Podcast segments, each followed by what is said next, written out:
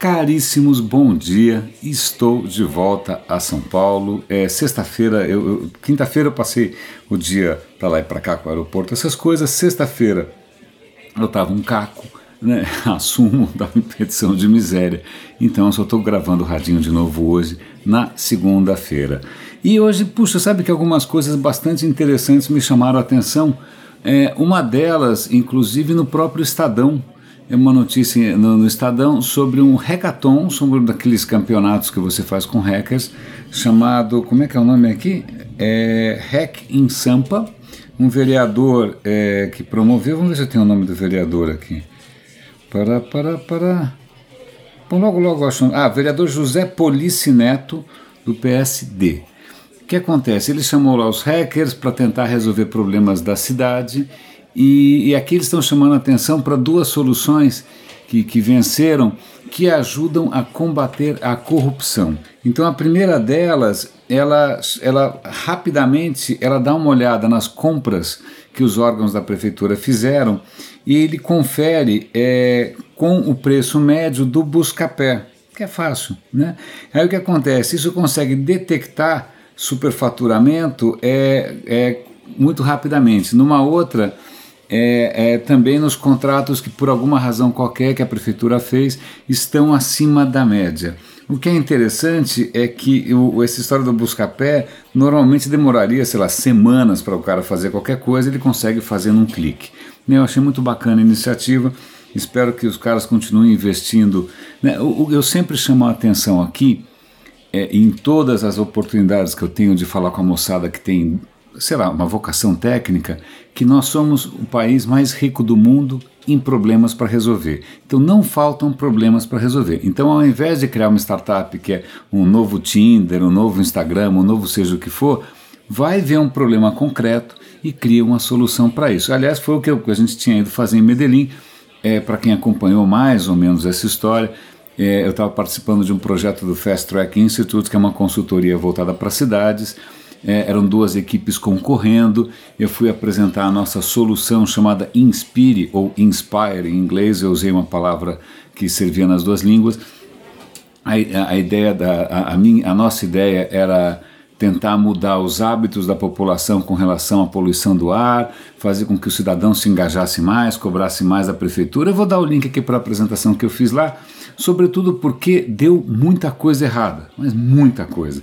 É, eu estava usando o computador deles, o computador travou no meio, travou de novo, travou, eu sei que quase metade da apresentação eu tive que fazer sem PowerPoint. Né? E aí, isso até que é uma lição interessante, né? como é que você faz uma apresentação quando o seu PowerPoint sobe no telhado. Então eu vou dar o link aqui caso vocês tenham interesse. A solução é interessante, eu acho, modéstia à parte.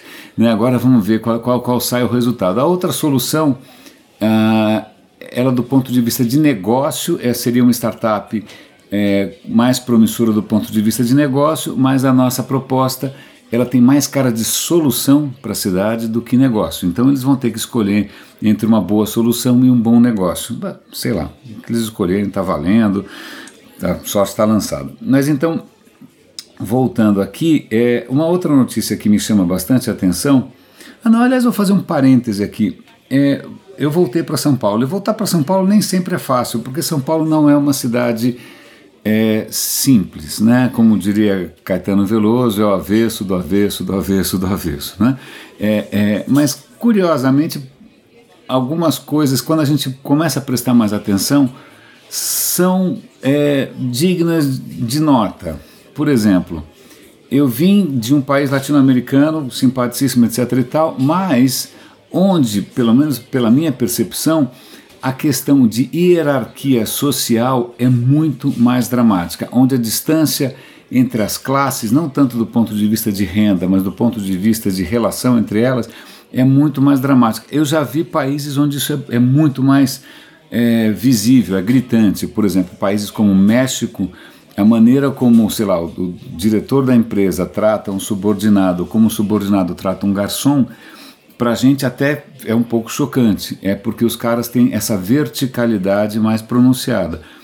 Voltando aqui para São Paulo, é, é quase que um alívio, porque a impressão que eu tenho é que é, a verticalidade aqui é muito menor. Então, a, a informalidade e a, e a, camaradagem que a gente consegue ter com a mocinha do balcão, com o cara com, passando um rodinho no chão, com o taxista que você vai conversando. Então, essas pequenas, não são pequenas coisas, para mim são muito importantes. Né? Da maneira como a gente aqui, pelo menos em São Paulo, é a minha experiência, é, se relaciona, apesar das diferenças sociais, né, a, a, a, a abertura que a gente tem, a, é lógico que não está é, muito longe de ser uma igualdade, então é lógico que também existem N discriminações no, no dia a dia, mas comparativamente com outros países, é, eu sinto que aqui a gente tem uma coisa um pouco mais tranquila.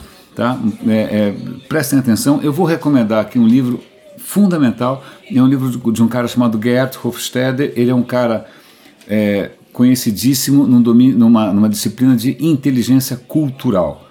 Ele tem um livro chamado Culturas e Organizações, em que ele tenta classificar os países do mundo, ou pelo menos comparar os países do mundo, as culturas do mundo, em cima de quatro ou cinco critérios. Um dos critérios é justamente essa verticalidade, essa relação hierárquica. E, curiosamente, um dos países onde isso é mais pronunciado é justamente o México, isso, um, os países nórdicos, como a Holanda, como a Dinamarca tal, são os mais horizontais, realmente as pessoas se tratam de igual para igual, né? Então, quais são as outras diferenças? Eu não vou lembrar de cabeça, mas, por exemplo, a relação com a incerteza, né? a relação com o tempo, relação com o gênero, né? masculino e feminino. Tinha mais alguma? Uh, e a, é, é, bom, está me falhando aqui, mas o livro é fundamental e ele tem um site bárbaro em que você pode, inclusive, comparar como essas características é, é, são diferentes em cada país. Nessa apresentação que eu fiz, eu mencionei, eu fiz um slide comparando a cultura da Colômbia com a cultura americana. A cultura americana pontuava no item individualismo 91 entre 100. Ou seja, é difícil ser mais individualista do que o americano. Quando você vai para a Colômbia, 13. Isso quer dizer que o colombiano é muito mais social, né? muito mais, é, é muito mais importante o pertencimento né, a, a, a, um grupo do que ele sozinho como indivíduo. E eu usei isso, inclusive, é, como argumento em favor da minha proposta. Então, só para vocês verem o quanto pode ser importante essa questão é, de inteligência cultural, mesmo numa proposta de startup. Agora, só para terminar aqui o, o nosso episódio de hoje, uma notícia interessantíssima na Technology Review acontece o seguinte: a ONU está em pânico, porque se a população continuar crescendo desse jeito, a gente vai ter que crescer a produção de alimentos até 2050 em 50%.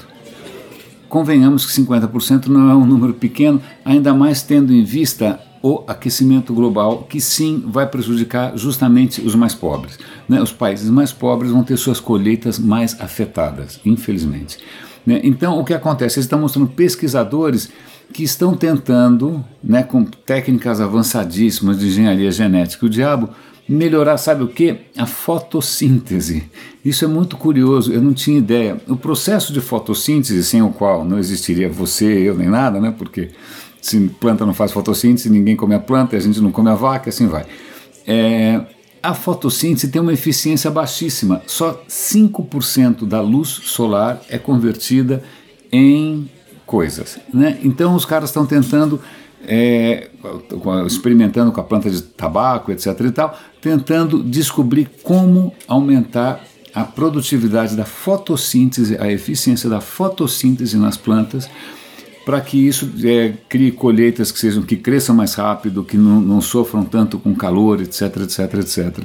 É, deem uma olhada, a reportagem é bárbara, tem fotos putz, espetaculares, inclusive, é, só para a gente lembrar que existem outras fronteiras aí né, de pesquisa, de inovação, é, é, com impacto que não é nem um impacto disruptivo, é um impacto absolutamente necessário. O disruptivo é o aquecimento global, né, o resto é a gente tentando correr atrás do prejuízo.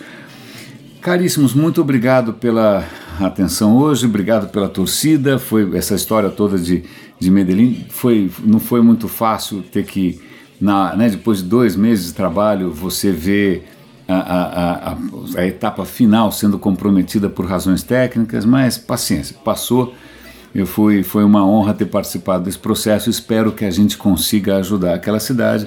Espero que todos nós aqui comecemos a pensar mais em como ajudar a própria cidade, que nem esses caras aí do Hack em Sampa. Caríssimos, grande abraço, René de Paula Júnior falando aqui no Radinho de Pilha e até amanhã.